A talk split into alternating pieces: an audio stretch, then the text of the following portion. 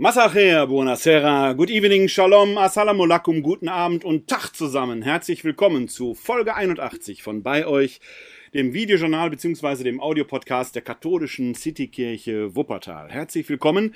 Wir haben den Vorabend des zehnten Sonntages im Jahreskreis des Lesejahres B, zumindest nach unserer römisch-katholischen Tradition.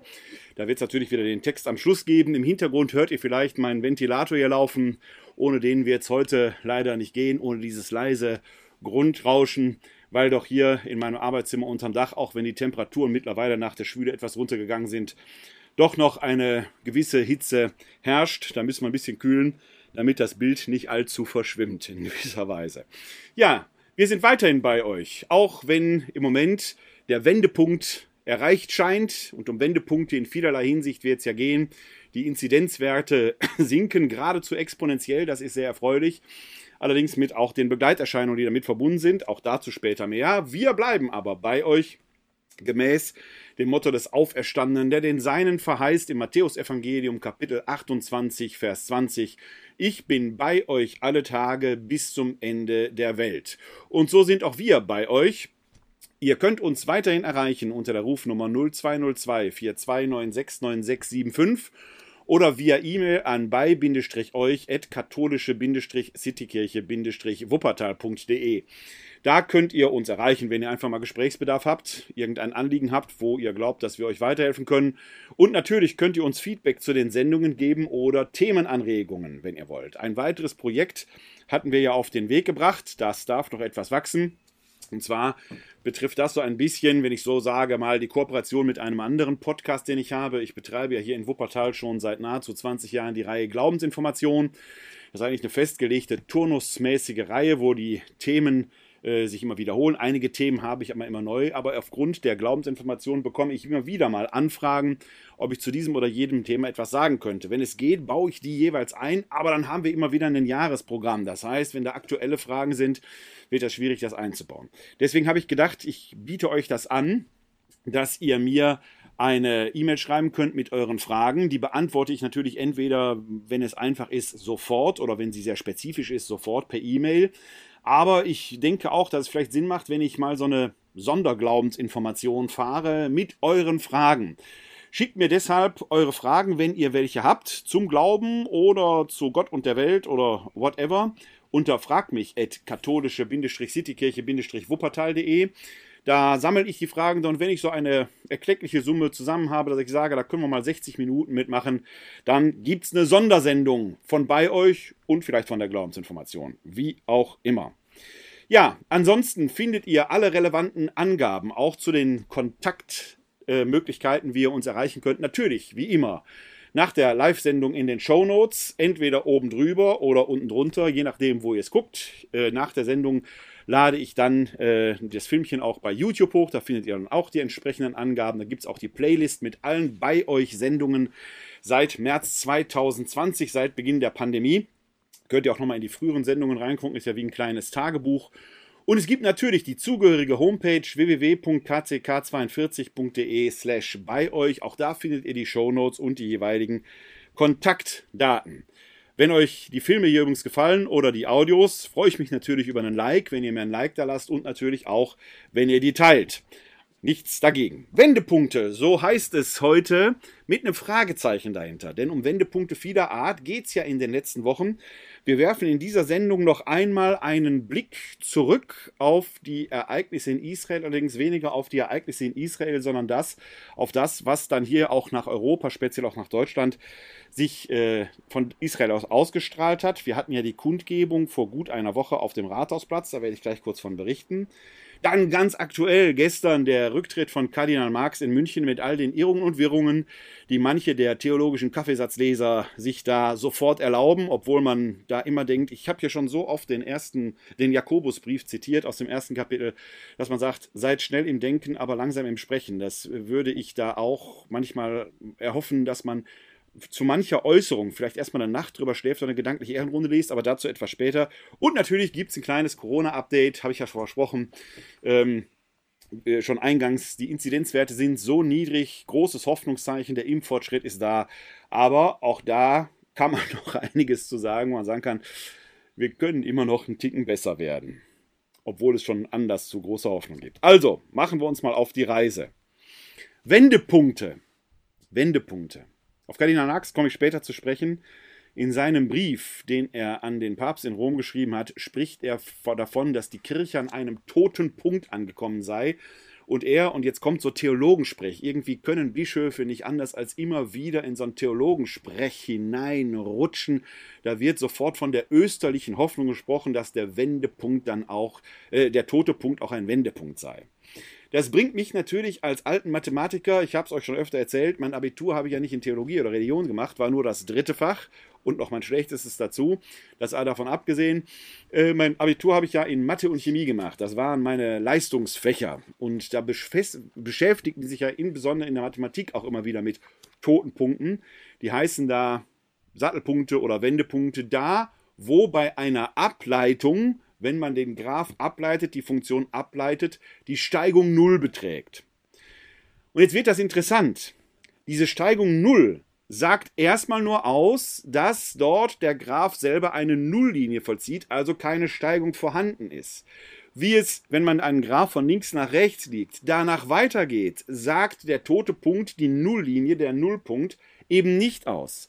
Wir können ja eine Hyperbel haben, die so eine Linie macht, also von oben nach unten geht und dann Nullpunkt unten, der Wendepunkt, dann geht es wieder nach oben. Das ist das, was Kardinal Marx sich erhofft, dass wir diesen österlichen Wendepunkt haben.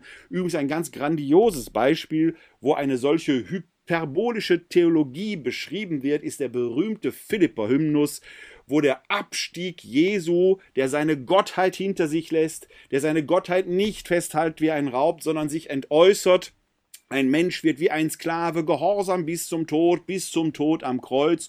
Und dann kommt der große Wendepunkt in einem einzelnen Wörtchen, griechisch dir, auf Deutsch, darum hat Gott ihn über alle erhöht und ihm den Namen verliehen, der größer ist als alle Namen.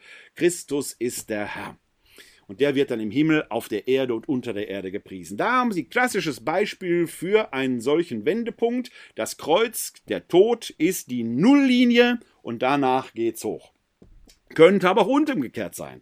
Denn auch wenn ich eine umgekehrte Hyperbel habe, wo es von unten nach oben geht und dann wieder runter, habe ich auch eine Nulllinie. Da hätte ich also erst einen Aufstieg und danach einen Abstieg. Sowas haben wir jetzt quasi in der letzten Welle erlebt. Da haben wir einen exponentiellen Anstieg der Inzidenzwerte gehabt, dann stagnierte das, Nulllinie, und jetzt haben wir einen exponentiellen Abstieg. Kein Mensch weiß, wie es weitergeht. Ob da nochmal eine Nulllinie kommt, wo es wieder raufgeht, whatever. Ihr merkt, diese toten Punkte, diese Nulllinien, die sind ein bisschen tricky. Die sagen erstmal nicht viel. Denn es wird noch bekloppter. Wenn wir so eine ganz klassische x hoch 3 Funktion haben, die macht einem Graph ja so einen Schlenker. Ne? Von, ja, wenn wir x hoch 3 haben, ist die von links unten macht die, sieht auch so ein bisschen wie so ein offenes S und dann geht es wieder nach oben. Und er ist genau da, wo der Wendepunkt ist, wo es von, von der abgeflachten Kurve wieder zu einer ansteigenden Kurve geht. Da ist die Linie nämlich auch null, die Ableitung. Der ist auch ein Wendepunkt. Aber da geht es nach einem erst rasanten, dann sich abflachenden Anstieg, etwas flach ansteigend und dann wieder rasant weiter nach oben. Geht natürlich in der umgekehrten Funktion minus x hoch 3 genauso. Da habe ich erst einen rasanten Abstieg, abflachend, Nulllinie und danach geht's immer rasanter weiter nach unten. Was? Wenn der tote Punkt von Herrn Marx eine negative Kubikfunktion ist, dann wird sich da nichts steigern, nichts wenden, dann wird es danach nur noch rasanter abwärts gehen. Also die Rede von einem toten Punkt ist rein mathematisch gesehen doch etwas heikel. Das nur am Rande gesagt, da kommen wir gleich nochmal drauf zu sprechen. Aber wir beginnen mal nochmal mit einer, mit einer kurzen, einer kurzen Replik auf äh, die Ereignisse der letzten Wochen auch in Israel, vor allen Dingen aber auch hier in Wuppertal. Wir haben ja hier in Wuppertal die Solidargemeinschaft Wuppertal gegründet. Wir, das äh, sind einige Vertreter aus der bürgerlichen Mitte und meine Wenigkeit. Ich habe hier vor drei Jahren zum 20.07. eine Rede im Divertschen Garten gehalten. Das Thema war Der Mensch sei Mensch. Und in dieser Rede habe ich unter anderem darauf hingewiesen, dass wir gerne mit den Lippen viele Worte machen, aber die ganzen Betroffenheitsbekundungen ja wirkungslos verschallen werden, wenn wir denen nicht irgendwo Taten folgen lassen. Denn Solidarität ist nicht nur ein lexikalischer Begriff, den ich nachschlagen kann, sondern vor allen Dingen etwas, was man tut. Das hat einen Herrn, den Eckert bewogen, mich äh, zu kontaktieren und gesagt, lassen Sie uns doch damit genau ernst machen, denn ich habe in dieser Rede unter anderem auch gesagt, das Problem in unserer Gesellschaft ist, dass die Ränder links wie rechts sehr laut sind und auch in den sozialen Medien die Meinung befeuern und die Meinung bestimmen.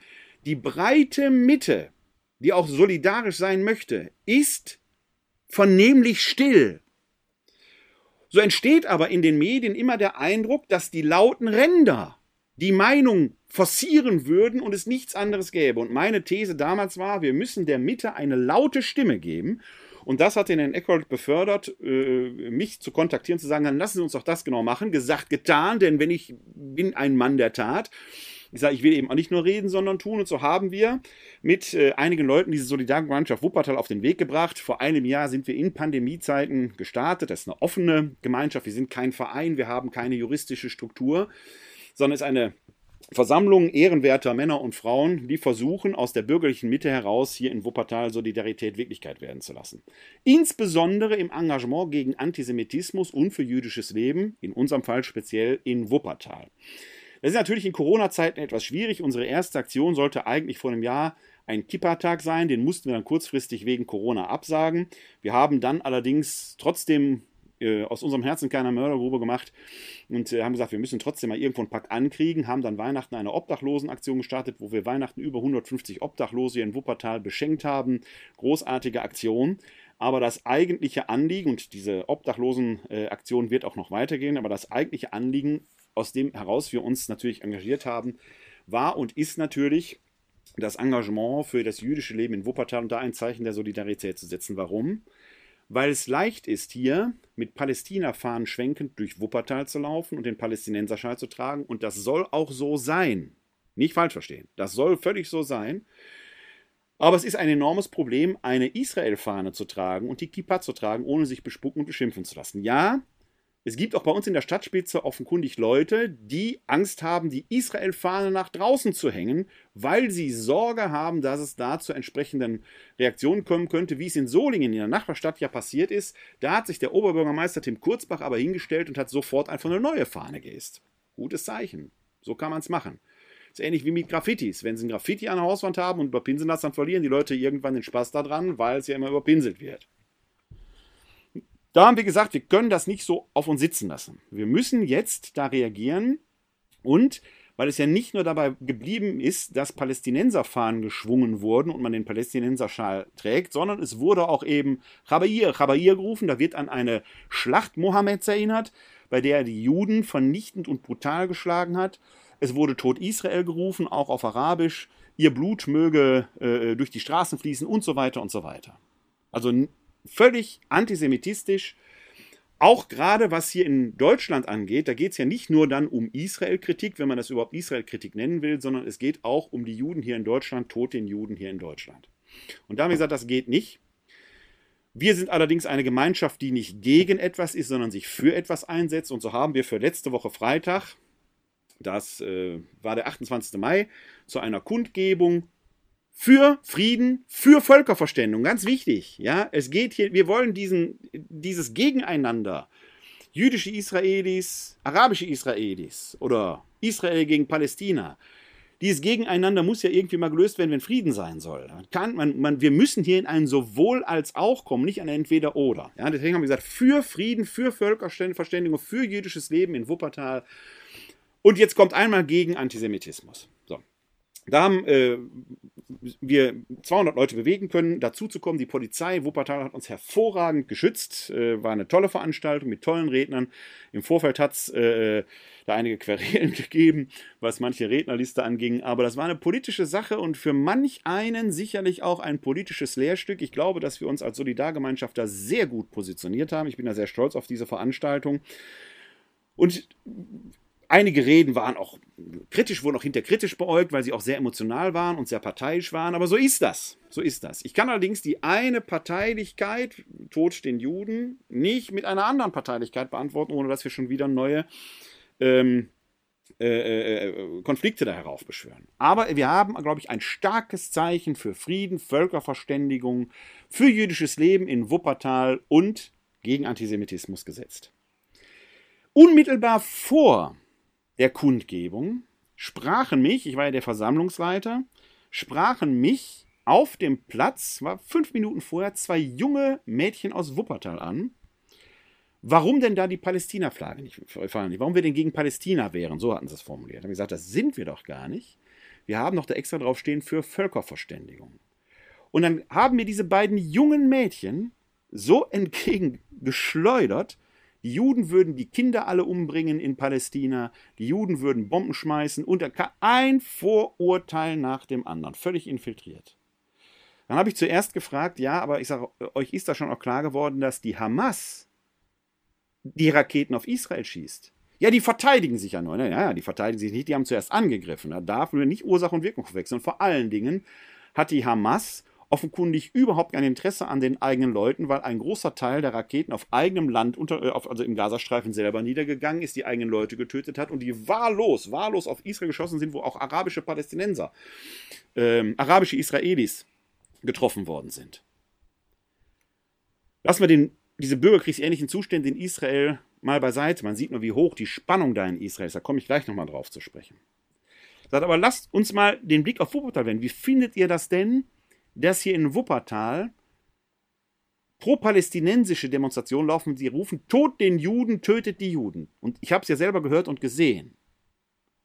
Das hat sie zum Nachdenken gebracht. Und sagten sie, gut, dann stellen wir uns auch hier zu, dann nehmen wir auch hier dran teil. Ihr merkt, das war jetzt eine kleine Fingerübung, dieses Spiel da auf dem Platz. Aber es war von vornherein erstmal diese antisemitistischen Stereotypen, die Kindermörder, die alles umbringen und so weiter und so weiter. Es ist offenkundig unausrottbar. Was mich erschrocken hat, es waren 16-, 17-jährige Mädchen, die damit schon durch die Gegend liefen. Wo wollen wir da landen? Wo wollen wir da landen? Wir haben da offenkundig ein massives Bildungsproblem oder eins der Infiltration über öffentliche und soziale Medien.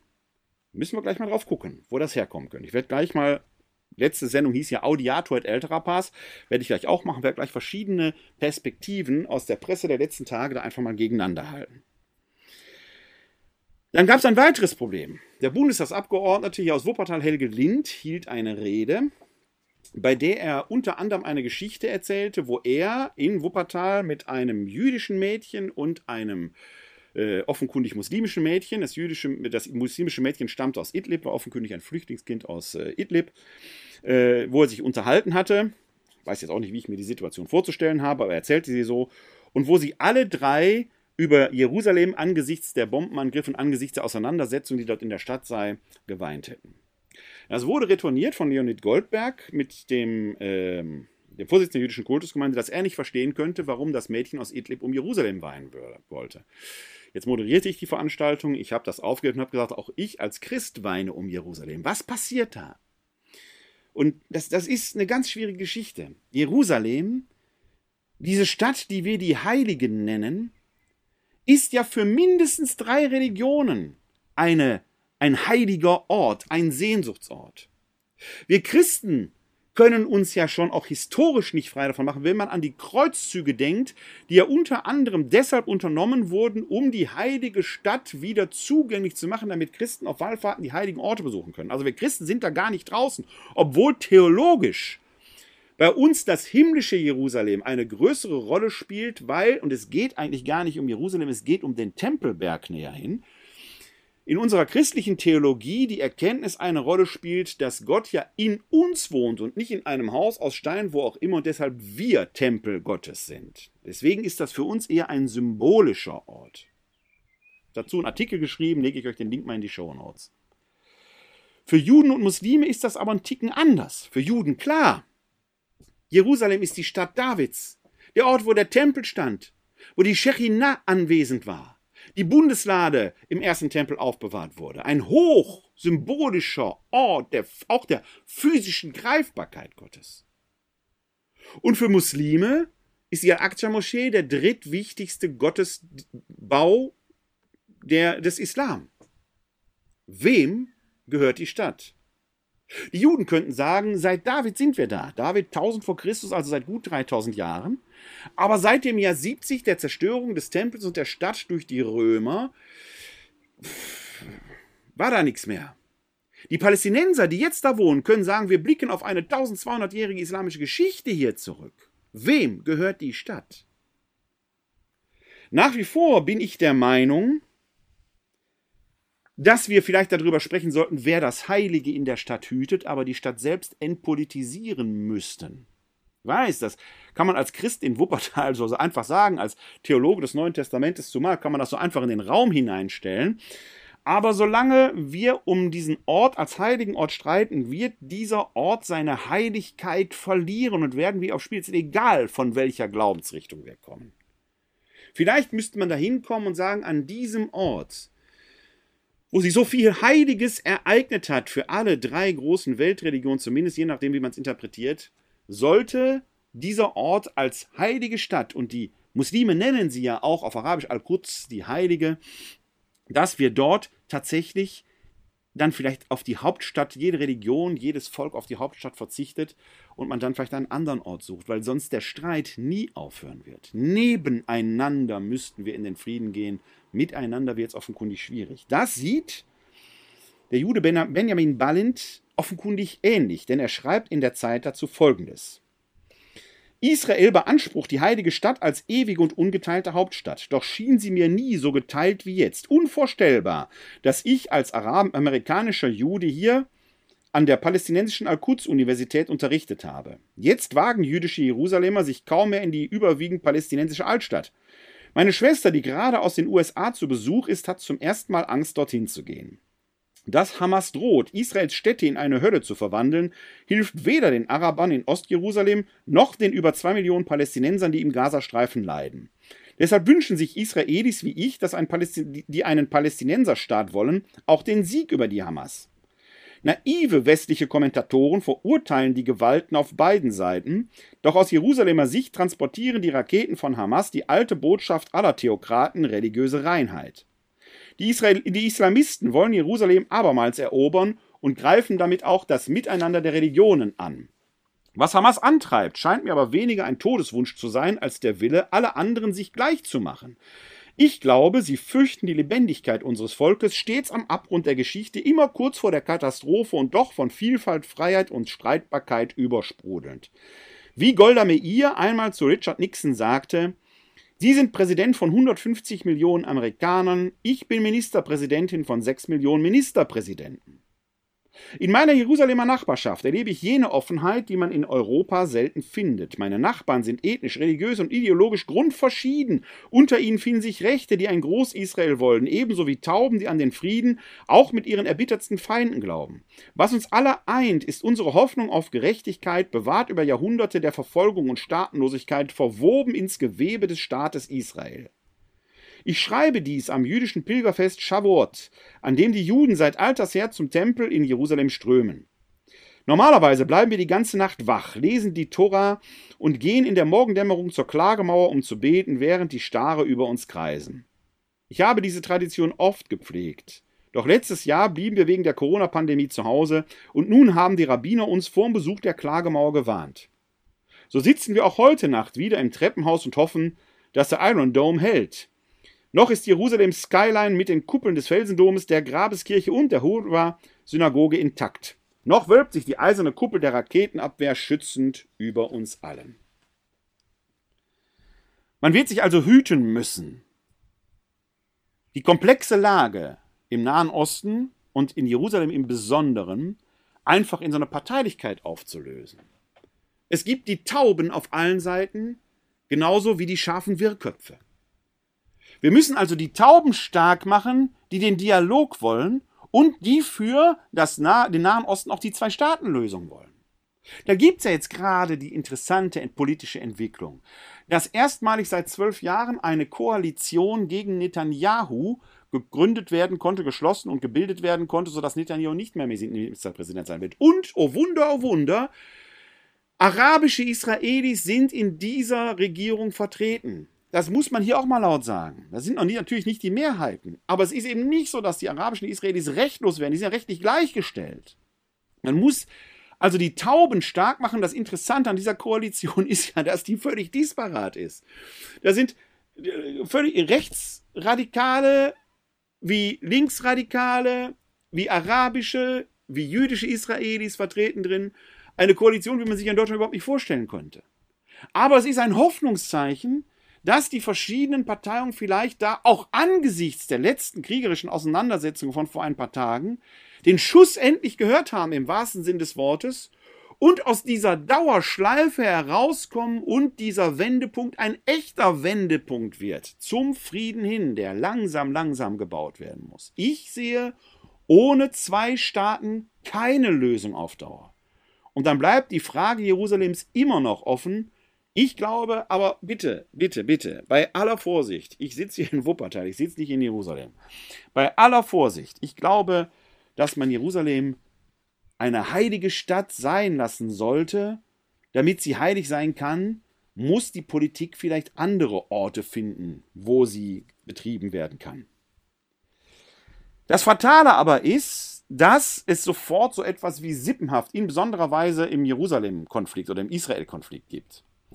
Hier in Deutschland merken wir das, sobald im Nahen Osten Konflikt ist, haben wir die Parteiung hier auf der Straße. Teilweise auch von der Türkei mitgesteuert, ganz klar. Wer heißen, wissen wir. Und dann wird lautstark schreiend hier durch die Straßen gezogen und Juden, Jüdinnen haben Sorge und Angst, sich offen zu zeigen. Das darf auf keinen Fall sein. Hierzu schreibt Hamed Abd el-Sabat ebenfalls in der Zeit folgendes. Während das Boot des Islamismus in der arabischen Welt versinkt, wird der Westen zum Rettungsring. Doch um zu überleben, brauchen die Islamisten auch den Nahostkonflikt. Er bewegt die Gemüter der Muslime in Europa, weil viele von ihnen ein schlechtes Gewissen gegenüber den Glaubensbrüdern und Schwestern in Palästina haben. Sie, leben, sie selbst leben ja im relativen Wohlstand und in Frieden, während die Palästinenser Krieg und, Krieg und Elend erleiden. Deshalb profitiert Hamas jetzt wieder von den Bildern der Raketen, die auf Israel geschossen werden, ebenso wie von den Bildern palästinensischer Kinder, die bei den Vergeltungsschlägen sterben. Sie geben Muslimen in aller Welt das Gefühl, in einem Endkampf zu stehen. Auch in Deutschland waren die antisemitischen Demonstrationen und die Angriffe auf Synagogen in den letzten Tagen religiös aufgeladen. Da mischten sich gerechte Empörung über das Leid der Palästinenser mit Ohnmachtsgefühlen junger Muslime im Westen. Sie wollen etwas für die notleidenden Palästinenser und zugleich für ihre Religion tun. Wenn sie Steine auf jüdische Gotteshäuser werfen, fühlen sie sich als Helden. Doch die Wut nützt allein Hamas, den Muslimbrüdern und dem Iran. Was hilft dagegen? Zuerst einmal muss man verstehen, die Sache der Palästinenser ist gerecht, doch ihre Anwälte sind es nicht. Hamas wollte nie eine Zwei-Staaten-Lösung, weil ihr Gründungsmythos die Vernichtung Israels ist. So erklangen bei den Al-Quds-Demos am vergangenen Wochenende dann auch die alten Schlachtrufe Chaiba, Chaiba, Scheißjuden, vernichte Tel Aviv. In Deutschland droht nun ein fatales Szenario. Juden bangen um ihre Sicherheit, während Judentasser sich frei bewegen. Die religiösen Mythen von Hamas und Muslimbrüdern erscheinen manchen jungen Muslimen attraktiver als die westliche Freiheit. Warum? Weil der deutsche Staat aus falscher Toleranz zugelassen hat, dass Islamisten hier ihre Infrastrukturen aufbauen konnten. Unter anderem deshalb gibt es die Solidargemeinschaft Wuppertal. Wir können zwar nicht verhindern, dass es hier diese Infrastrukturen gibt, das ist eine staatlich-hoheitliche Aufgabe und da müsste der Staat viel genauer hingucken. Aber es geht darum, dass wir uns nicht wegducken und den Schreihälsen, die tot in Juden schreien, einfach das Feld überlassen. Wir stehen als Solidargemeinschaft gegen Antisemitismus und für das jüdische Leben. Denn Juden, die hier in Deutschland leben, kann ich nicht mitverhaften für das, was in Israel geschieht, genauso wenig wie ich Muslime, die in Deutschland eben mitverhaften kann für das, was in, äh, auch in Israel geschieht. So ohne weiteres jedenfalls nicht. Weder in die eine noch in die andere Richtung. Wollen wir den Krieg hier auf unseren Straßen haben? Aus falscher Solidarität? Oder wollen wir gucken, wie differenziert dieser Konflikt eigentlich betrachtet werden müsste? Denn die Hamas ist nicht umsonst von der EU als Terrororganisation eingestuft worden. Ob die wirklich die Sache ihrer Leute vertritt oder nur den eigenen Vorteil sucht, darüber kann man doch wohl noch trefflich streiten. Wenn ich so die Berichte schaue, die aus dem Gazastreifen kommen, dann kann ich sagen und sage ich, die Hamas ist nicht interessiert an Palästina und an ihren Leuten. Sie schmeißt ihre Bomben wahllos irgendwo hin, egal wen es trifft und wenn es die eigenen Leute sind. Die Hamas will den Krieg. Die Hamas will Israel vernichten. Die Hamas will nicht Palästina. Die Hamas will nur ihre eigene Sache vertreten. Deshalb müssen wir hier schauen, dass wir nicht voreilig in falsche Solidarität und Parteiung gehen. Wie jede Parteiung immer eine Schwierigkeit hat, wenn man sie als entweder oder und nicht als sowohl als auch denkt. Dann wird es nämlich undifferenziert. Ahmad Mansour, selber Palästinenser, schreibt in der jüdischen Allgemeinen. Ist das nicht interessant? Es geht doch. Der Dialog ist doch möglich, wenn beide Seiten offen füreinander sind. Also Ahmad Mansour, selbst Palästinenser, schreibt in der jüdischen Allgemeinen, Juden sind seit Hunderten von Jahren ein bewährtes Feindbild, die Palästinenser Opfer, nie aber Täter. Wie ließe es sich sonst erklären, dass Hunderttausende während des Gazakrieges auf die Straße gingen, während sich dieselben Menschen kaum empörten, als in Syrien Hunderttausende starben? Erstaunlich, ne? Es ist erstaunlich. Es geht offenkundig nicht um das Recht von Menschen, die um ihr Leben kämpfen. Es geht um was ganz anderes. Hat Ahmad Mansour sehr gut erkannt. Auch ein starres, zeitloses Verständnis des Islam und vor allem des Koran führt zu einem islamistisch argumentierenden Antisemitismus. Radikale islamistische Gruppierungen sprechen oft von Juden als Feinden des Islam. Um eine Situation etwas zu verändern und nicht jedes zweite Jahr so tun zu müssen, als wären wir überrascht, wenn junge Muslime auf deutsche Straßen antisemitische Parolen rufen, müssen wir handeln. Nicht halbherzig, nicht um die Öffentlichkeit zu beruhigen, nein, es braucht vielmehr drastische grundlegende Maßnahmen, um Judenhass endlich als gesamtgesellschaftliche Aufgabe zu begreifen und zu bekämpfen. Dazu gehört als erstes eine Reform der Aus- und Weiterbildung im Bereich Schule. Lehrer, Sozialarbeiter und Pädagogen müssen pädagogische Werkzeuge an die Hand bekommen, um jegliche Art von Antisemitismus zu erkennen und im Unterricht zu thematisieren. Dazu gehört ausdrücklich die Behandlung des Nahostkonfliktes, die Vermittlung von Fakten und historischen Informationen. Unsere Gesellschaft ist vielfältig geworden und deshalb sollten unsere pädagogischen Konzepte und Lehrpläne in der Lage sein, nicht nur Thomas und Susanne zu erreichen, sondern auch Ali und Seineb. Auch Geflüchteten muss im Integrationskurs vermittelt werden, dass Antisemitismus in Deutschland nicht geduldet wird. Voraussetzung ist, dass wir die judenfeindliche Sozialisation vieler Flüchtlinge erkennen und ihr gegensteuern, offen, ehrlich und für beide Seiten gewinnbringend. Integration ist erst dann erfolgreich geglückt, wenn das Existenzrecht Israels ohne Wenn und Aber akzeptiert wird. Der Rechtsstaat muss entschieden und selbstbewusst auftreten.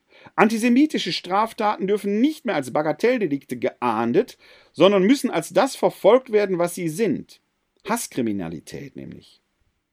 Dies muss mit der vollen Härte des Gesetzes geschehen, und das bedeutet auch Abschiebung, sofern notwendig und machbar. So Ahmad Mansour. Die Lippenbekenntnisse die wir von Politikern hören. Und ich habe mir letzte Woche erlaubt, weil auch zahlreiche Politiker, Landtagsabgeordnete, Bundestagsabgeordnete, die Stadtspitze war bei der Kundgebung vertreten. Es ist natürlich eine Pflicht für diese Leute, dahin zu kommen. Als Politiker muss man da stehen. Deswegen bin ich viel dankbarer für die Bürgerinnen und Bürger Wuppertals, die gekommen sind, die nicht hätten kommen müssen. Wir sagen immer denen Dank, die im Licht stehen. Ja, die müssen ja kommen. Für die ist ja, ist ja gar, gibt doch gar keine Alternative letzten Endes dazu. Man muss dort Flagge zeigen. Viel wichtiger sind die Bürgerinnen und Bürger aus der Mitte, die dort ihre Solidarität bekundet haben. Für die bin ich besonders dankbar. Aber Lippenbekenntnisse hört man immer wieder auf solchen Kundgebungen. Nie wieder, während den Anfängen und so weiter und so weiter. Betroffenheitsrhetorik at its best. Die Anfänge sind doch längst schon wieder hinter uns. Ich weiß gar nicht, ob wir jemals hinter die Anfänge gekommen sind. Solange man hier über die Straßen laufen kann, sowas ruft, egal ob das Rechtsextremisten sind, die ja davon nicht frei sind, ob das linke Ideologen sind, die sich auch in anti-israelischen äh, äh, äh, Parolen ergehen können, oder ob es Islamisten sind. Die Anfänge sind doch längst schon wieder geschehen. Nie wieder. Es passiert auf unseren Straßen. Gerade heute, ich habe es leider jetzt nicht präsent in welcher Stadt, aber gerade heute wurde schon wieder ein Brandanschlag auf eine deutsche Synagoge verübt. Und wir rennen immer wieder hinterher. Vor den Synagogen steht jetzt schon die Polizei. Hier vor der Wuppertaler Synagoge ist 24 Stunden, sieben Tage die Woche Polizeipräsenz. Stellen Sie sich das vor. Vor Ihrer Kirche, vor Ihrem Fitnessclub, vor Ihrem Lieblingscafé, wo immer Sie Ihren Lebensmittelpunkt da haben würde die ganze Zeit Polizei stehen müssen, weil man nicht sicher sein könnte, dass aus welchen Gründen auch immer ein Angriff stattfindet. Das ist ein Skandal. Und die breite Mehrheit schweigt. Und da sagen wir als Solidargemeinschaft, nein, diese Lippenbekenntnisse dürfen nicht mehr reichen. Wir müssen aufstehen und lautstark uns dagegen zur Wehr setzen, lautstark unsere Solidarität zum Ausdruck bringen. Wo leben wir denn in Deutschland, wo die Religionsfreiheit ist, wo Juden, Muslime, Hindus, Christen, Atheisten, Agnostiker, Humanisten, whatever, alle nach ihrer Fasson selig werden können. Ich weiß nicht, ob ich als Christ römisch-katholischer Provenienz den Königsweg gefunden habe. Ich bilde mir das ein. Klar, tun Sie da draußen auch, tut ihr auch, logisch. Aber alleine diese Erkenntnis, ich bilde mir das ein, dass ich ihn gefunden hätte, aber wissen tue ich das nicht, es könnte anders sein, wäre doch schon mal der erste Schritt in eine andere Richtung. Dass man sagen kann, vielleicht haben die Juden recht, vielleicht auch die Muslime, vielleicht auch die Humanisten, wobei die am wenigsten davon hätten. Denn wenn wir nach unserem Tod feststellen, die hätten recht gehabt, gibt es ja nichts mehr festzustellen, dann ist da ja nichts. Egal. Kleiner Scherz. Wenn da oben an der Himmelstür aber Mose aufmacht, bin ich mir gewiss, er wird mich nicht abweisen, bloß weil ich ein Christ bin. Wenn da oben Mohammed aufmacht, bin ich mir auch sicher, er wird mich nicht abweisen, weil ich ein Christ bin, weil ich nach Besten und Wissen, versuch, Wissen mein, versucht habe, mein Leben zu leben und alle zu achten. Und wenn da oben Christus die Tür aufmacht, verspreche ich allen von euch, ich lege für euch ein gutes Wort ein. Denn die Botschaft ist zentral für uns Christen und sie steht ja in der Heiligen Schrift geschrieben. Zum Beispiel im 1. Korinther an anderer Stelle. Alle sollen gerettet werden, doch so wie durch Feuer hindurch. Natürlich müssen wir für unser Leben Verantwortung übernehmen für das Gute und Schlechte, das wir getan haben. Das ist doch völlig religionsunabhängig. Deshalb schreit nicht, tötet die anderen, sondern fördert das Leben. Egal, woran ihr glaubt, es wird euch zum Ruhm gereichen. In Israel aber ist, ich sagte es gerade schon, eine neue Koalition gegründet worden. Und das Hoffnungsvolle an dieser Koalition ist zumindest aus meiner Sicht aus der Ferne, dass man es zumindest vorübergehend für ein paar Tage wenigstens, wir werden ja abwarten müssen, wie die sich entwickelt, geschafft hat, die unterschiedlichsten Parteiungen an einen Tisch zu kriegen. Vielleicht, vielleicht ist das ein Wendepunkt, der nach oben geht. Ich hoffe nicht, das ein Wendepunkt ist, der nach unten zeigen wird. Ein politisches Erdbeben in Israel. Netanyahu wird wohl nicht mehr Ministerpräsident sein. Und in der Kirche ereignete sich in dieser Woche auch ein kleines Erdbeben. Ein Mini-Erdbeben zwar, aber doch eins, das Wellen geschlagen hat, zumindest gestern. Denn gestern veröffentlichte Reinhard Kardinal Marx, Erzbischof von München und Freising, dass er äh, dem Papst seinen Rücktritt angeboten hat. Ich bin mit Kardinal Marx, das wird er nicht wissen, aber ich weiß es, äh, auf eine merkwürdige Weise persönlich verbunden. Denn äh, Reinhard Marx stammt ja aus dem kleinen Örtchen Geseke im äh, Paderborner Land und hat vor eine Zeit lang als junger Priester die, Wuppert, die Dortmunder Kurrende geleitet. In der Zeit, als er in Bochum promovierte.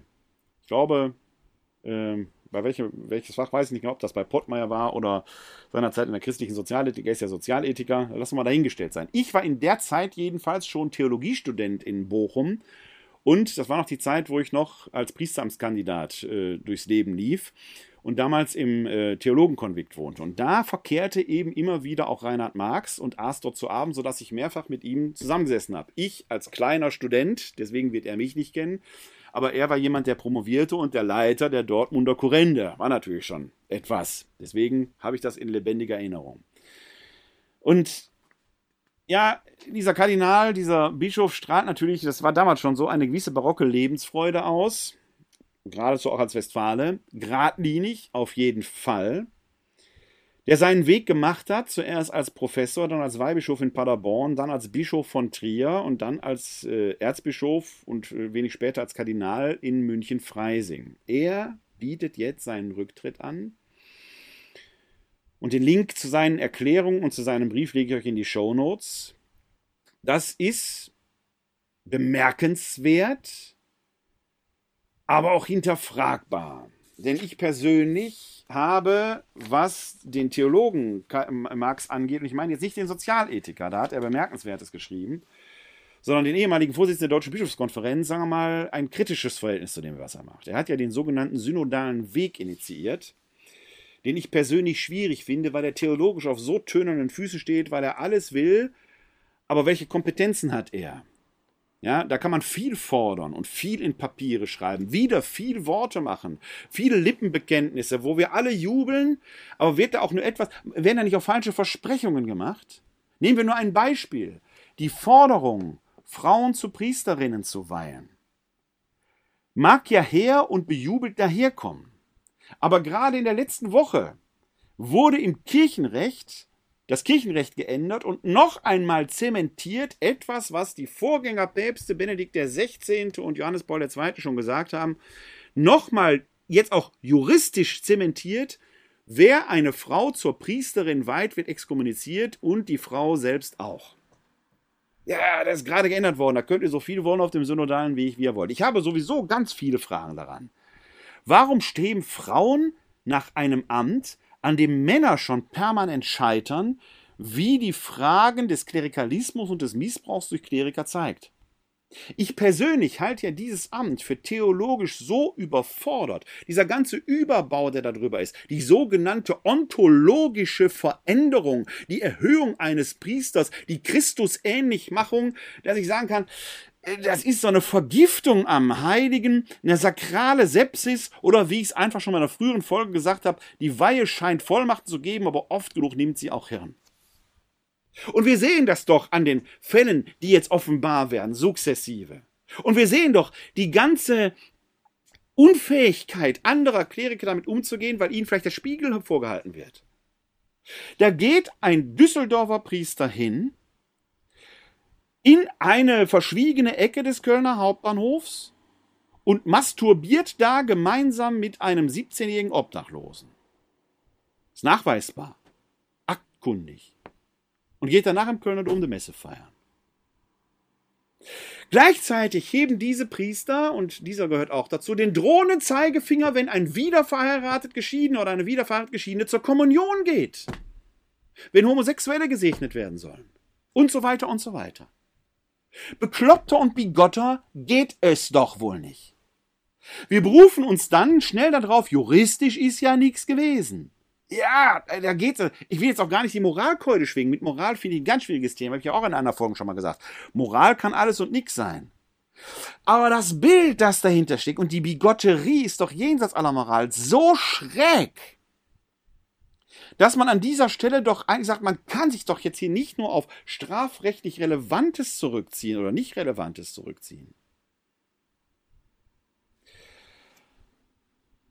Nun stehen wir ohnehin im Moment, was diese Fragen angeht, vor einem riesigen Scherbenhaufen und ich habe den Eindruck, dass die Kleriker samt und sonders, auch die, die vermeintlich nichts getan haben, noch gar nicht verstanden haben, dass der Nimbus komplett weg ist. Da sprechen nicht nur die Austrittszahlen, die bleibend hoch sind dafür.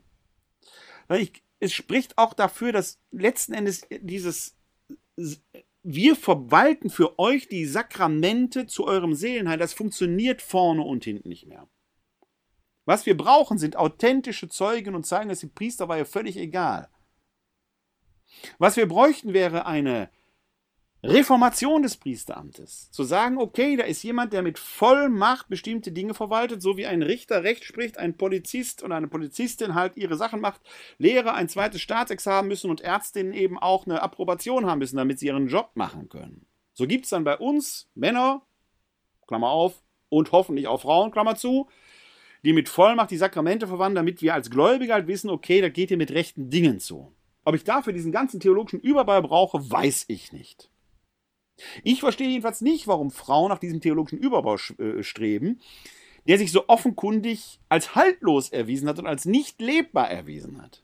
Wir müssen einen anderen Weg gehen, um über diese Mauer zu kommen. Wir müssen erstmal das Priesteramt vom Kopf wieder auf die Füße stellen. Normale Männer. Und nicht irgendwie selbstüberhöhte, quasi Christusähnlichere als Christusähnliche. Denn Christusähnlich sind wir rein theologisch schon durch die Taufe geworden. Gibt es Gleiche als Gleiche? Im katholischen Sektor offenkundig schon. 2018 im September wurde die MAG-Studie veröffentlicht. Da wurde offenbar, dass 3677 Kinder von über 1600 Priestern missbraucht worden seien. Sondern geht es nur um die Weltpriester, noch nicht um die Ordenspriester. Eine andere Statistik sagt, dass eine Dunkelziffer von 114.000 missbrauchten Kindern in Deutschland gebe. Wie diese Zahl zustande kommt, konnte ich leider nicht verifizieren, aber sie ist jetzt mehrfach kolportiert worden in den letzten äh, Tagen. Ich gebe die einfach mal so weiter mit dem Hinweis, ich konnte sie noch nicht verifizieren, denn äh, andere Studien und andere Quellenlagen gehen von äh, einer weltweiten Lage aus. Da scheint mir die Zahl dann aber schon fast zu niedrig zu sein. Ich erwähne sie hier einfach, müssen wir gucken, ob wir die verifiziert kriegen, dann reiche ich es mal irgendwann nach.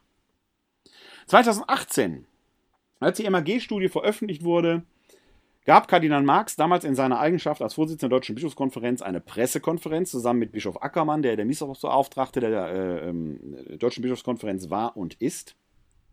Und die Journalistin Christiane Florin fragte dort unverhohlen, gibt es denn Rücktritte? Und die Szene, wenn ich es schaffe, lege ich euch den Link mal in die Shownotes, wenn ich das noch finde, heute Abend. Die Szene ist frappant, denn das Nein von Marx kommt unvermittelt und danach fassen sich Ackermann und Marx an die eigene Nase. Eine Übersprungshandlung, eine klassische Übersprungshandlung. Nichts ist passiert seitdem. Sind Missbrauchsgutachten äh, kundgetan worden. Hier in Köln sind veröffentlicht worden. Berlin äh, sind 400 Seiten unterschlagen worden und so weiter und so weiter. In Köln gab es ja dieses Kuddelmuddel mit dem ersten Gutachten. Das zweite ist dann offengedeckt worden. Da wird jetzt auch wieder darüber diskutiert, ist das nach Maßstäben gelaufen, wie auch nicht. Was man für Köln festhalten kann und was man aller Ehren halber sagen muss, es sind Namen genannt worden, es sind auch schon personelle Konsequenzen gezogen worden. Hier in Köln gibt es dann einen Fall, der etwas disparat ist und der ist, glaube ich, mitursächlich dafür, dass die Visitatoren dann hier auch nach Köln kommen. Gibt es, glaube ich, noch eine ganz andere Gemengelage, weil es um den pastoralen Zukunftsweg da einige Irritationen gab und so weiter und so weiter. Der Fall des berühmten Pharao aus Düsseldorf, mit dem äh, der Kölner Erzbischof Rainer Maria Kardinal Wölki ja auch persönlich verbandelt war, weil er sein Mentor war und so weiter und so weiter. Äh, bei dem nachweislich auch Kindesmissbrauch da ist und wo die Frage ist, hätte Wölki das als Erzbischof äh, dann äh, nach Rom melden müssen, dass da etwas offenkundig ihm etwas zur Kenntnis gekommen ist. Da streiten sich jetzt die Gelehrten drüber, weil Pharao zum Zeitpunkt, als das hier ruchbar wurde, schon schwer dement war. Meine These ist, ich bin aber kein Kirchenrechtler, ich bin nur Exeget. Ich lege also Texte aus und in den Texten, in den Gerichts-, in den juristischen Texten steht drin, dass eine Meldung nach Rom nach erfolgter Voruntersuchung erfolgen muss. Wenn eine Voruntersuchung aber aus mein, meiner Sicht nicht erfolgen kann, weil äh, eine Demenz da vorliegt und eine Befragung deshalb nicht möglich ist, bewegen wir uns mindestens in einer Grauzone. So klar, wie manche das darstellen, ist es in meinen Augen nicht. Aber ich bin nur der Exeget, das mögen Kirchenrechtler alles anders sehen als ich. Wie auch immer. Jedenfalls wurde permanent der Rücktritt von Wölki gefordert. Erstaunlich ist, dass manche Kommentatoren, die noch vor der Veröffentlichung des äh, Gerke-Gutachtens im März sehr gegen Wölke geschossen hatten, und jetzt kommt ja das Wichtige, es wird ja immer behauptet, er hätte das zweite Gutachten äh, unter Verschluss gehalten. Das stimmt so nicht. Man konnte es einsehen. Es ist nicht zum Download bereitgestellt worden. Aber man konnte es über mehrere Wochen im Maternushaus hier einsehen, auch wenn die Rahmenbedingungen skurril waren. Und einer derer, ein Journalist der Frankfurter Allgemeinen Zeitung, der sonst sehr vorher sich kritisch geäußert hat, hat sich das wohl angeguckt, ist mir aus gut unterrichteten Kreisen zugespielt worden und hat nach der Durchsicht des Westphal-Spielker-Wassel-Gutachtens aus München gesagt, er könne die Entscheidung des Kardinals nachvollziehen, das nicht zu veröffentlichen, weil es tatsächlich eher schwach war. Und siehe da, aus dessen Mund der vorher sehr laut Kritik am Kardinal wegen der Praxis verübt hatte, hört man über dieses Phänomen nichts mehr. Über anderes schon. Leise ist er nicht, Gott sei Dank. Aber darüber hört man nichts mehr. Also kann man doch nicht sagen, dass da etwas zurückgehalten worden sondern vielleicht hat äh, Kardinal Wölki in dem Punkt nicht Unrecht gehabt, auch wenn ich mir nach wie vor gewünscht hätte, wir hätten uns das alles ersparen können, wenn er gesagt hätte, ich habe ja ein Gutachten, damit bin ich aber nicht zufrieden, deshalb habe ich ein zweites angefordert, das lege ich oben drüber. Und das ist für mich das Entscheidende. Ich glaube, da wäre viel, viel Porzellan nicht zerschlagen worden. Jetzt aber der Rücktritt von Marx. Und wenn man da die Kommentatoren, ich lege euch da mal eine ganze Reihe von Links in die Show Notes, damit ihr euch selber einen Blick machen könnt, aus welcher unterschiedlicher Perspektive das ist. Eine Reihe von Kommentatoren, die in die Richtung gehen, dass das ein symbolischer Akt sei. Die einen sehen darin Tilman Kleinjungen zum Beispiel vom Bayerischen Rundfunk, ein Signal an den Papst, der es verbockt hätte. Andere sehen ein Signal an Wölki, wie der Kirchenrechter Thomas Schüller, der doch bitte auch endlich zurücktreten müsste. Betzing stößt, der derzeitige Vorsitzende der Deutschen Bischofskonferenz, stößt in das gleiche Horn. Der sagt, man kann es eben nicht nur strafrechtlich äh, beurteilen wie in Köln, sondern muss noch mehr geschehen. Betzing hat dahingehend recht. Die reine, das reine Berufen auf den, das Strafrecht reicht vorne und hinten nicht mehr aus. Ich habe das Beispiel vorhin ernannt. Auch wenn strafrechtlich nichts Relevantes ist, kann es trotzdem so schräg sein, und ich will den Begriff Moral jetzt gar nicht bemühen, so schräg sein, dass man sagen muss, ja, nein. Wieder andere sehen ein Signal an andere Bischöfe und der äh, Vorsitzende des Zentralkomitees der deutschen Katholiken sagt, der Falsche sei gegangen. Womit er wahrscheinlich meint, zumindest wird das wieder in diese Deutung hineingeheimst, dass es dann doch darum geht, dass Wölki hätte gehen müssen. Was keiner der Kommentatoren überhaupt in Erwägung zieht, ist, und ihr könnt euch den Brief selber durchlesen, den Link lege ich euch in die Shownotes, den äh, Marx geschrieben hat an den Heiligen Vater in Rom, den Papst dass er dort von einer persönlichen Verantwortung spricht. Und das ist das, erstmal, das ist schon etwas Bemerkenswertes, dass er in der ersten Person Singular spricht, weil sonst Bischöfe gerne in der ersten Person Plural sprechen und damit sich ja schon wieder nicht greif machen. Er spricht von ich, erste Person Singular. Herausragend. Das ist wirklich, wirklich gut. Er übernimmt persönliche Verantwortung. Aber geht hier ein Heiliger, der unter dem Druck der moralischen Verantwortung der Bischöfe ein Zeichen setzen will? Geht hier wirklich der Falsche, das unschuldige Lamm, das sich selbst ans Kreuz schlägt, sich selbst opfert? So einfach ist es in meinen Augen dann doch nicht. Denn, und da lege ich euch auch einen Link in die Shownotes in einem Artikel der FAZ, die nämlich genau die Schuldfrage auch darstellt. Zum einen ist Marx innerhalb des Episkopates dann doch so beliebt auch nicht, wie es manche gerne hätten. Wo man sich die Frage stellt, ist sein Beliebtsein allein darin begründet, dass er sowas wie den synodalen Weg hat, dass er zum Schluss wohlfeile Dinge gesagt hat? Habt ihr vergessen, wie Marx vor dem Episkopat Franziskus gesprochen hat? Ich habe immer noch gute Kontakte nach Bayern. Habe ja in München auch studiert und als Marx dort äh, Erzbischof von München-Freising wurde, gab es in der Erzbischof München-Freising etwas, was heute wieder völlig en vogue ist. Da gab es nämlich nicht priesterliche pastorale Ansprechpartnerinnen und Partner in den Gemeinden. In Schliersee zum Beispiel äh, wohnte, äh, ich glaube, ein Pastoralreferent im Pfarrhaus und versuchte da die Dinge aufrechtzuerhalten. Marx ging hin und strich die am Anfang seiner Bischofszeit mit einem Federstrich weg. Das ginge nicht, weil das hoheitlich priesterliche Aufgaben wären. Dann kommt Franziskus und plötzlich ist alles anders. Plötzlich führt er die wieder ein. Komischer Wendepunkt. Sehr komischer Wendepunkt. Ist, es, ist die eigene Meinung, das eigene Standing davon abhängig, wer auf dem Stuhl Petri in Rom sitzt? Merkwürdige Geschichte. Aus der Deutschen Bischofskonferenz hört man, dass sein Führungsstil doch recht autokratisch und auf wenig vermittelnd war. Auch merkwürdig. Passt das zu dem großen äh, Menschen, der die Demokratie äh, veräußern will?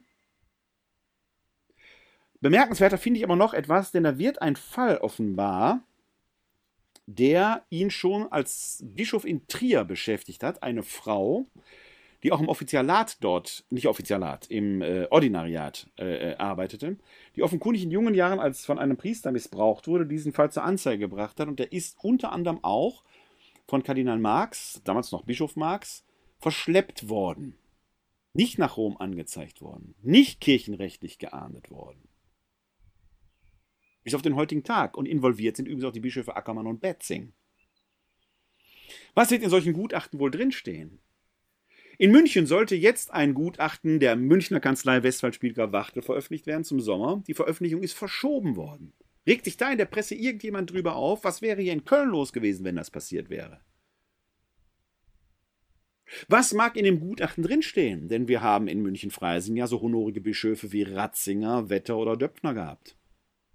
Hier ist ein honoriger Kardinal wie Höffner nicht ungeschoren davongekommen.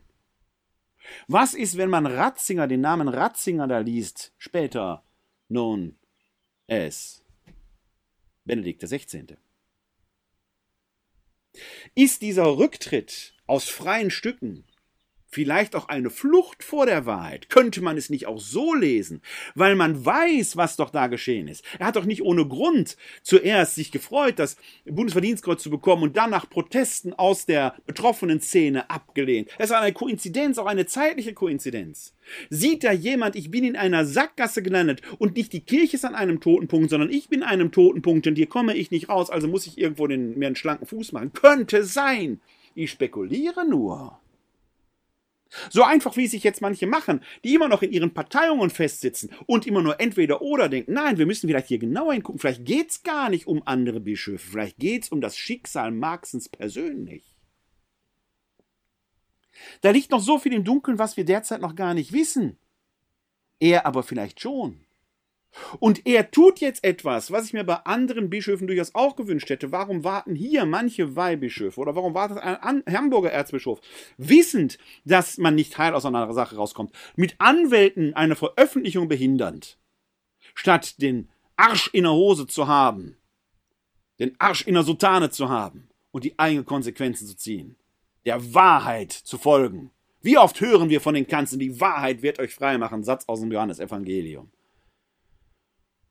Aber selber? Also ich bin skeptisch, ob hier ein Heiliger gegangen ist, um ein Zeichen zu setzen. Wir werden abwarten müssen, was dabei rauskommt. Genauso skeptisch bin ich, ob man jetzt schon ein Urteil über die Visitation in Köln treffen kann.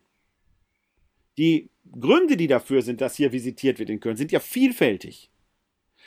Vor allen Dingen hat Wölki selber ja in Rom um Aufklärung gebeten. Ob er damit gerechnet hat, dass Visitatoren kommen, ist eine andere Geschichte. Aber auch hier wird man abwarten müssen, was das Ergebnis einer Visitation ist. Da direkt schon von einem Misstrauensvotum zu sprechen. Ich persönlich bin da völlig disparat. Auch das, auch das kann ein Wendepunkt sein. Es kann ein Wendepunkt sein, nachdem es steil bergab geht oder nachdem es wieder aufgeht. Es kann sein, dass diese Visitation zu einer Stärkung Wölkis beiträgt oder dazu, dass er äh, auch seinen Rücktritt erklären muss. Ich weiß es nicht. Es ist zu früh dafür. Wir wissen zu wenig darüber. Alle die, die jetzt schon glauben, was das alles bedeutet, agieren in höchstem Maße unwissenschaftlich. Und das ist für einen Theologen nicht ziemlich. Dass man liest aus den Innereien angeschlagener Bischöfe. Man versucht im Kaffeesatz von Bildungshäusern kirchlichen zu lesen. Man versucht den Flug der Vögel irgendwelcher Staren und Sperlinge, als wären es die Tauben des Heiligen Geistes, die Zukunft vorherzusagen. Das ist Wahrsagerei, das ist nicht seriös. Dazu wissen wir zu wenig. Es kann alles passieren. Aber Zahlen, Daten und Fakten sind dafür viel zu wenig vorhanden. Wir wissen nur, Marx hat seinen Rücktritt angeboten. Ob der angenommen wird, wissen wir schon nicht. Was passiert, wenn er nicht angenommen wird? Was sind die eigentlichen Beweggründe dafür? Wir wissen, er hat ich gesagt. Und er ist ein Westfaler aus Geseke, den ich mal in Bochum kennengelernt habe und wo ich sage, bei all dem, was man Menschen so zutrauen kann, wo man keinem hinter den Kopf schaut, um auf Ruhrgebietsdeutsch zu sagen. Einer von euch Hörern freut sich immer, wenn ich so ein bisschen Ruhrgebietsblatt spreche. Mindestens einer. Um es auf Ruhrgebietsdeutsch zu sagen. Man kann keinem hinter den Kopf schauen. Aber dieser westfälische Stiernacken ist, glaube ich, nicht dazu in der Lage, falsche Intrigen zu spinnen. Wenn der Ich sagt, meinte auch ich. Bei all den kritischen Fragen, die man daran haben kann. Also hört auf. Hört einfach auf mit euren wirren, komischen Zukunftsprognosen, sondern versucht gemeinsam einen Weg aus dieser Kirchenkrise zu finden. Denn wir haben unseren Anteil daran. Oder sollen auch wir uns fragen lassen, wollt auch ihr gehen? Ist ein bisschen allerdings auch wie mit den sinkenden Inzidenzwerten hier in der Corona-Pandemie. Denn sobald was im kirchenpolitischen Dunst geschieht, sieht man, die bekannten Theologen und die Namen sind ja überschaubar. Ne? Also es sind ein paar Kommentatoren aus der Presse, die da immer genannt werden, aus der FAZ, dem Kölner Stadtanzeiger, Deutschlandfunk, und dann sind so eine Handvoll von Theologen, die sich da sofort immer zur Wort melden, auch aus unterschiedlichen Parteien, mal rechts, mal links, wie auch immer. Aber kommt, eigentlich weiß man vorher schon, was die sagen wollen. Das ist ein bisschen langweilig, finde ich, weil man merkt, da geht es nicht um Erkenntnis, es geht um Parteiung. Das sind offenkundig scheint der eine mit dem anderen eine Rechnung offen zu haben. Das kann ich verstehen, kann ich menschlich verstehen, aber es ist, dann müsste man das auch sagen, ich persönlich, vielleicht müsste man einfach auch mal die Klappe halten, dann öffentlich, wenn man sagt, ich bin befangen ich bin einfach befangen, weil ich irgendwas gegen diesen Menschen habe. Whatever. Kann sein. Aber es ist, man erweckte den Eindruck, als wenn alles schon klar wäre. Es ist aber nichts klar. Weder in der Causa Marx sind die wahren Motive klar, weil man dazu zu wenig weiß, noch in der Causa Wölki. Wir werden es abwarten müssen. Und in der Causa der vielen anderen Bischöfe schon gar nicht. Da ist noch vieles, vieles. Da sind noch so viele, so viele Leichen, die man in den Keller freilegen muss. Da wird noch viel Arbeit sein. Auch das spricht dafür, dass wir an diesem klerikalistisch-theologischen Bild etwas ändern müssen. Dass die Weihe als Bevollmächtigung gilt. That's it. Mehr nicht. Nicht zum besseren Menschen, nicht ontologisch erhöht, einfach nur Bevollmächtigung. Und ob man dann da tatsächlich braucht, nur Zölibat, nur Männer, habe ich persönlich so meine Zweifel, ob man das dann noch begründen kann. Aber wie springende Kühe, wenn Theologen da aus den Löchern kommen, so springen die Menschen auch angesichts der sinkenden Inzidenzwerte. Die Bundesnotbremse wird wohl außer Kraft gesetzt. Jeder, der eine dauerhafte Corona-Diktatur gefordert hatte, sollte jetzt endlich das Brett vom Kopf nehmen und die frische Luft genießen. Denn an die darf man jetzt wieder. Selbst hier in Wuppertal, wo wir relativ hohe Inzidenzwerte haben, sind die seit einigen Tagen doch so niedrig und äh, jetzt seit zwei Tagen auch schon weit unter 50, irgendwo waren die bei 37 oder sowas, habe ich ja heute gelesen, dass man sogar bald die Innengastronomie aufmachen darf. Da geht was, Leute.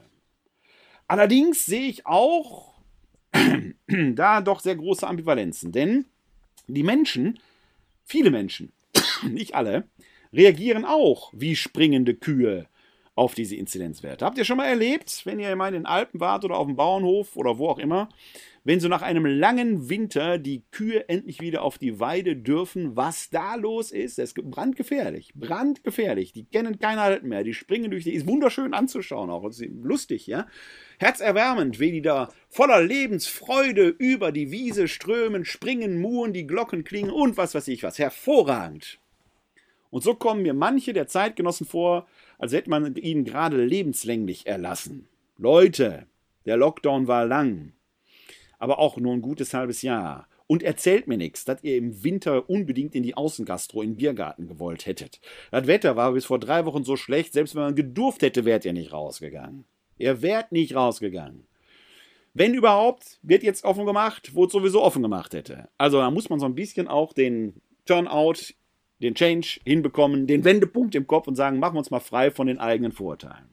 Andererseits gibt es auch viele, die äh, noch mit großer Sorge unterwegs sind. Weil noch nicht geimpft, weil wir vielleicht nach anderthalb Jahren Pandemie auch einen Pin im Kopf haben, der erstmal raus muss, der sich erst rauswachsen muss. Eine sehr disparate Lage. Heute ist mir äh, untergekommen, eine Beobachtung, da wusste ich gar nicht, was los ist. Wenn ihr mal in Wuppertal seid und ihr kommt mal mit dem Zug nach Wuppertal, dann werdet ihr den schönen, neu gestalteten und doch irgendwie verhunzten Bahnhofsvorplatz kennenlernen. Mit einer wunderschönen Mauer, die schon wieder bröckelt. In meinen Augen protestlich. Jeder, jedes Kind hätte mit Lego eine schönere gebaut. Und dann werdet ihr dort einen Tempel finden des Konsums von Primark. Ein Bau hingeschissen wie äh, etwas, was einen Alien aus dem UFO hat fallen lassen. Äh, sagen wir mal gut, 500 Meter weiter als neues Schauspielhaus hätte man gesagt, ist das Elfi von Wuppertal. Aber da an diesem Ort äh, mit Primark drin, Special. Da stand heute eine Schlange von vielleicht 300 Metern vor, Menschen, die Einlass begehrten, um diese wertvolle Kleidung, die man wahrscheinlich nur einmal tragen kann, weil zum Waschen wird sie nicht taugen, weil sie danach kaputt gehen wird, zu erwerben. Leute, habt ihr sie noch alle? Ihr stellt euch für diesen Schund da stundenlang an. Und andererseits höre ich dann äh, äh, die kulturelle Szene, jammern, es käme keiner. Da müssen sich viele neu fragen, ob man so. Also Primark ist gefragter als Stadttheater. Den Eindruck hatte ich heute. Ein anderer schrieb aus dem Luisenviertel, das äh, hier in Wuppertal so ein Ausgeviertel, manche sagen auch Altstadt, obwohl es mit der Altstadt gar nichts zu tun hat, egal, war mal ursprünglich die Neustadt, sieht aber heute aus wie Altstadt. So ist Wuppertal. Was mal neu war, sieht heute alt aus und ist in. Äh, der sich dort beschwerte, dass nach den ersten Öffnungen der Außengastronomie überall Scherben lagen, Erbrochenes und so weiter und die Wirte sich gar nicht an den Schließungszeiten hielten. Wenn wir durch diese Pandemie wollen, wir sind noch nicht dadurch. Auch wenn man zweifach geimpft ist. Eine Mutante kann kommen. Es kann alle, wir erleben es in England, wir erleben es an anderen Orten. Vorsicht ist weiterhin geboten. Bitte behaltet die Vernunft. Bitte behaltet die Vernunft. Auch wenn es um Urlaubsfragen geht. Es könnte immer der letzte sein, wenn man sich irgendwas eingefangen hat. Lohnt sich das alles? Was ist in diesem Leben etwas wert? Wir sind bis hier gekommen und wir haben große Erfolge erreicht, mit all den Irrungen und Wirrungen, die damit verbunden sind. Wir sollten es jetzt tatsächlich nicht gefährden. Vor allen Dingen aber beschäftigt mich etwas anderes. Dazu habe ich heute in der Westdeutschen Zeitung eine Kolumne veröffentlicht. Den Link findet ihr in den Show Notes. Packe ich euch da rein. Denn die neue Normalität ist eben nicht die alte Normalität. Wir haben reihenweise Menschen, die offenkundig überkompensieren, die wie springende Kühe auf der Weide sind. Wir haben reihenweise Menschen, die noch vor lauter Sorge sich gar nicht aus dem Haus wagen. Und wir haben reihenweise Menschen hier in Wuppertal, ist es jeder siebte, jede siebte, 50.000 Menschen von 300, gut 350.000 Bewohnern, die Regelbeitragsberechtigte sind, die also von Hartz IV oder Arbeitslosengeld II leben. Für die ist nach dem Lockdown vor dem Lockdown. Weil die bisher schon nicht ins Café gehen könnten. Oder ins äh, Stadttheater oder ins Kino. Reichte das Geld gar nicht für. Für die hat sich gar nicht viel geändert. Die können an Urlaub noch nicht mal denken. Jeder Siebte. Jeder Siebte. Jana Sophia Ida hat heute in der Wuppertaler Rundschau, die leitet eine Kindertagesstätte an der alten Feuerwache Garte, auch diesen Zustand beklagt, dass jetzt die Kinder nach der Lockdown-Zeit zurückgekommen wären und da so viel äh, verloren hätten. Sie hat sicherlich in dem Punkt recht, dass gerade im Kindesalter jeder Tag Entwicklung, der nicht vollständig gelebt werden kann, ein verlorener Tag ist. Und das ist im Kindesalter sicherlich dramatischer als im Erwachsenenalter, gar keine Frage.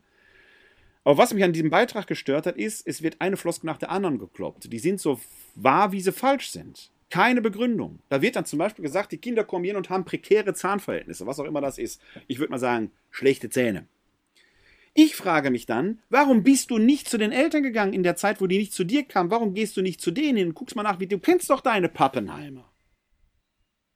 Ist das die neue Normalität, dass wir als Retterinnen und Retter da sitzen, die Welt retten wollen, aber gar nicht zur Welt gehen wollen?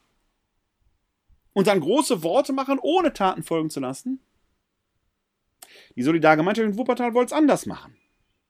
Der echte Wendepunkt müsste sein, den Menschen selbst wieder in die Mitte zu stellen. Und vor allen Dingen die, die im Dunkeln sind. Nicht die, die wie wilde Kühe durch die Gegend springen und jetzt mit dem Geld um sich werfen, als wenn es keinen Morgen gäbe. Die sich so besaufen, weil sie es so vermisst haben, den schweren Kopf, sie alles wieder in die Ecke kübeln. Das Geld hätte doch auch direkt dahin schmeißen können, wenn das sowieso auskotzt. Die, die im Dunkeln sind, verlassen jetzt ihre Wohnung nicht. Die haben sie in den letzten 16 Monaten nicht verlassen und davor auch schon nicht. Weil sie das Geld nicht hatten. Da müssten wir hingucken. Auch da wird es manchmal schwierig sein, weil viele aus Verhältnissen kommen, wo sie es nie anders gelernt haben. Aber wenn wir etwas anders machen wollen in einer Normalität, dann sollten wir hier nicht in Wuppertal darüber diskutieren, ob gegenüber dem alten Stadttheater, wo das Pina Bausch Zentrum errichtet werden soll, also eine Gedenkstätte für das Erbe einer verstorbenen Tanzikone. Und gegenüber soll ein Aldi, haltet euch fest, ein Aldi errichtet werden. Wenn ihr mal in Wuppertal seid, fahrt mal zur Kluse. Schaut euch dieses Prachtstück moderner Stadtarchitektur an. Das Schauspielhaus, daneben das Cinemax und auf der anderen Seite der B7 hässliche Nachkriegsbauten. Und jetzt diskutiert die Stadtbevölkerung, ob da ein Aldi rein soll, weil der so unmöglich ist, dass gegenüber des Musentempels ein Aldi rein, sein soll, rein, rein soll. Ist jetzt schon nicht schön. Ich verstehe die Diskussion nicht. Oder liegt es vielleicht daran, dass die kulturbeflissene Elite, die sich für intellektuell hält, den Anblick derer nicht erträgt, die sich zur Nahrungsmittelbeschaffung einfach nur von eines Discounters bedienen können. Wenn das die neue Normalität ist, dann ist unsere Gesellschaft gespaltener, als ich es je befürchtet habe. Wir müssen die, die im Dunkeln sind, die Menschen wieder in die Mitte stellen. Wir werden nicht alle retten können. Manche werden wir da nicht herausholen, weil sie nicht in der Lage sind, selbstständig so zu leben. Aber das alte Subsidiaritätsprinzip, denen zu helfen, die es allein nicht können, sollten und müssen wir neu entdecken. Wir haben den zehnten Sonntag im Jahreskreis. Es sind heute drei sehr interessante Texte. Da fällt es schwer, eine Auswahl zu treffen. Ich empfehle euch deshalb, morgen einfach in die Kirche zu gehen, dann hört ihr sie alle drei. Ich werde jetzt die erste Lesung vortragen aus dem Buch Genesis und näherhin ist es Genesis 3, die Verse 9 bis 15. Also ein Text, der der sogenannten Sündenfallerzählung entnommen ist. Ich betone sogenannte Sündenfallerzählung. Wir hören die Lesung aus dem Buch Genesis. Nachdem Adam von der Frucht des Baumes gegessen hatte, rief Gott der Herr nach ihm und sprach: Wo bist du? Er antwortete: Ich habe deine Schritte gehört im Garten, da gereit ich in Furcht, weil ich nackt bin. Und versteckte mich. Darauf fragte er: Wer hat dir gesagt, dass du nackt bist? Hast du von dem Baum gegessen, von dem ich dir geboten habe, davon nicht zu essen? Adam antwortete: Die Frau, die du mir beigesellt hast, sie hat mir vom Baum gegeben, so habe ich gegessen. Gott der Herr sprach zu der Frau, Was hast du getan? Die Frau antwortete, Die Schlange hat mich verführt, so habe ich gegessen. Da sprach Gott der Herr zur Schlange, Weil du das getan hast, bist du verflucht unter allem Vieh und allen Tieren des Feldes. Auf dem Bauch wirst du kriechen und Staub fressen alle Tage deines Lebens, und Feindschaft setze ich zwischen dir und der Frau, zwischen deinem Nachkommen und ihrem Nachkommen. Er trifft dich am Kopf, und du triffst ihn an der Ferse. Wort des lebendigen Gottes. Dank sei Gott. Ja, bei den Lesungstexten ist das manchmal ein bisschen schade, dass sie aus dem Zusammenhang gerissen sind. Denn hier geht ja einiges vorweg und es kommt noch einiges danach. Denn nicht nur die Schlange bekommt hier ihr Fett weg, sondern danach die Eva, die Frau, die da noch gar nicht Eva heißt, den Namen wird sie ja später bekommen. Die Frau bekommt ihr Fett weg, weil sie halt Kinder zur Welt bringen soll unter Schmerzen. Und der Adam, der Mensch, der vom Leben genommene, bekommt auch sein Fett weg, denn er muss, um leben zu können, um sein Brot zu essen, um Schweiße seines Angesichtes mit dem Acker ringen. Alle bekommen ihr Fett weg. Das ist ein bisschen gemein, die Lesung hier nur bei der Schlange aufhören zu lassen. Da kommen Adam und seine Frau viel zu gut weg. Aber so richtig, richtig gut stehen sie ja auch nicht da. Was nämlich passiert? Die ganze Geschichte fängt etwas früher an, und zwar mit einer bemerkenswerten Bemerkung, dass Adam und seine Gefährtin nackt sind, sich ihrer Nacktheit aber nicht schämten, sind also wie kleine Kinder, die halt, jeder kennt das, kleine Kinder sind sich ihrer Nacktheit gar nicht bewusst und ihnen fehlt deshalb das Schamgefühl, weil ihnen das gar nicht klar ist. Dann kommt die Szene, wo Adam und Eva vom Baum der Erkenntnis von Gut und Böse essen, bei dem man sich aber fragt, wenn Gott dieses Verbot ausspricht, warum trägt er nicht zur Einhaltung des Gebots? Warum sanktioniert er das nicht? Warum schützt er den Baum nicht? Denn am Ende der äh, sogenannten Sündenfallerzählung Genesis 3 gibt es ja noch den zweiten Baum, den Baum des Lebens, den weiß er sehr wohl zu schützen. Es scheint fast so zu sein, als provoziere Gott, dass die beiden davon essen. Denn was mit einem Verbot belegt ist, ist für Kinder besonders interessant. Und so essen die beiden davon, erkennen Gut und Böse. Klammer auf, Fun Fact am Rande, im Hebräerbrief ist das etwas sehr Positives. Nämlich Erwachsene haben die Fähigkeit erlangt, zwischen Gut und Böse zu unterscheiden. Warum das ein Sündenfall sein soll, ist im Neuen Testament nur überhaupt nicht klar. Völliger Bullshit. Die beiden reifen jetzt heran. Sie erkennen nämlich Gut und Böse und werden ihrer Nacktheit gewahr. Sie sind jetzt quasi so im Alter, sagen wir mal, sechs, sieben, acht, neun Jahre alt und plötzlich setzt das Schamgefühl ein. Und da fängt unsere Geschichte an. Adam versteckt sich und Gott fragt, wo bist du? Man sagt, hier, ich habe mich versteckt, weil ich nackt bin. Wer hat dir gesagt, dass du nackt bist? Du dürftest doch gar nicht wissen als kleines Kind. Groß geworden, erkennt, Entwicklungsfortschritte gemacht, coming of age. Und jetzt wird's besonders interessant. Denn der Adam sagt, ich, ich, die Frau. Und die Eva, die Frau sagt, ich, ich, die Schlange. Die Schlange, die hat keinen mehr, auf den sie schieben kann. Die ist das kleinste Glied in der Kette, der Wendepunkt, der Tiefpunkt, wenn man so will. Kriechend am Boden, tiefer geht sowieso nicht. Die beiden, Adam und seine Gefährtin, sind hier wie Menschen, die zu allem fähig, aber für nichts verantwortlich sind. Wie nennen wir solche äh, Menschen? Jugendliche Pubertät. Zu allem fähig, für nichts verantwortlich. Danach kommt der nächste Reifungsschritt. Gott rüstet sie aus und schickt sie ins Leben. Adam und Eva, Jana heißt sie endlich Eva, werden erwachsen. Und können als Erwachsene ihr Leben selbst führen und ihr Leben selbst verdienen. Deshalb werden sie aus dem Paradies, das sich als Paradies der Kindheit erweist, ins Leben geschickt, in das sie nicht mehr zurückkehren dürfen. Gott stellt den Flammen, das flammende Schwert und den Engel davor, auf das sie nicht zurückkehren. Adam und Eva sollen mündig bleiben und gerade darin ihre Gottebenbildlichkeit erweisen, wie Gott den Acker bestellen. Schauen wir auf die Kirche. Schauen wir auf unsere Gesellschaft in der Corona-Krise. Ja, schauen wir auch auf Israel. In diesen Zeiten, wo es so viele Wendepunkte gibt, gerade in der Kirche, will es keiner gewesen sein. Corona auch in der Gesellschaft. Keiner will es gewesen sein. Die Verantwortung ist schnell weggeschoben auf die anderen. Die anderen sind immer die Bösen. Ich bin immer der Gute. Das, liebe Freundinnen und Freunde da draußen, ist das Verhalten von Menschen, die zu allem fähig, aber für nichts verantwortlich sein wollen. Ich will so bleiben, wie ich bin. Ist der Spruch einer Diätmarke. Danach geht's nur noch bergab, wenn man das richtig macht. In der Kirche wie in der Gesellschaft gilt, Verantwortung ist nicht delegierbar. Das gilt für Politikerinnen und Politiker sowieso, aber für jeden einzelnen Bürger, für jede einzelne Bürgerin auch. Wegducken gilt nicht. Das bisschen, was du tun kannst, um Corona zu besiegen, das tu du. Das bisschen, was du tun kannst, dass Missbrauch in der Kirche nicht mehr möglich ist, das tu du. Denn es sind nicht nur Priester, die es getan haben, es haben wahrscheinlich auch viel zu viele weggeguckt, obwohl sie es hätten wissen können. Wie oft hört man in diesen Tagen von alten Katholikinnen und Katholiken, muss doch mal irgendwann gut sein. Nein, das ist die Haltung von kleinen Kindern, die es nicht mehr hören können, die da sitzen, sich die Finger in die Ohren legen und anfangen zu sitzen, na, na, na, na, na, na, na. Es darf nicht gut sein.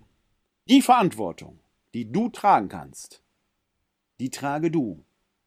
Und dazu gehört eben auch, sich nicht vorschnell in irgendeine Partei zu geben, denn das Verhalten ist kindisch. Ich BVB, du Schalke. Ich Wölki, du Marx. Du mein Feind. So einfach ist es vielleicht nur im Fußball. Und weinen die Dortmunder, selbst die Dortmunder jetzt nicht, weil die Schalke abgestiegen sind. Wenn der Feind fehlt, fehlt dir vielleicht auch nur die Liebe des Lebens.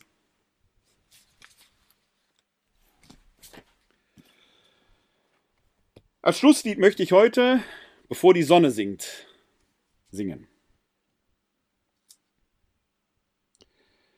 Bevor die Sonne sinkt, will ich den Tag bedenken. Die Zeit, sie eilt dahin, wir halten nichts in Händen. Bevor die Sonne sinkt, will ich das Sorgen lassen. Mein Gott, bei dir bin ich zu keiner Stund vergessen. Bevor die Sonne sinkt, will ich dir herzlich danken. Die Zeit, die du mir lässt, will ich dir Lieder singen. Bevor die Sonne sinkt, will ich dich herzlich bitten, Nimm du den Tag zurück in deine guten Hände.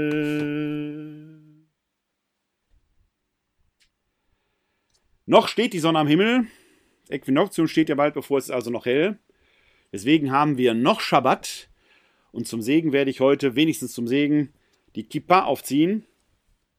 Respekt vor allen jüdischen Freundinnen und Freunden, die bei uns leben.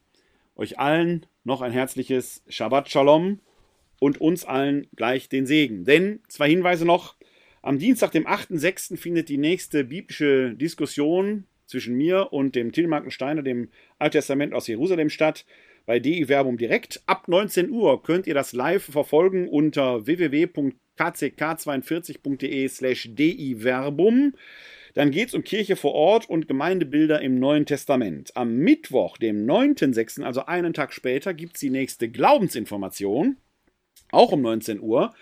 Wird auch live übertragen unter www.kck42.de slash Webinar.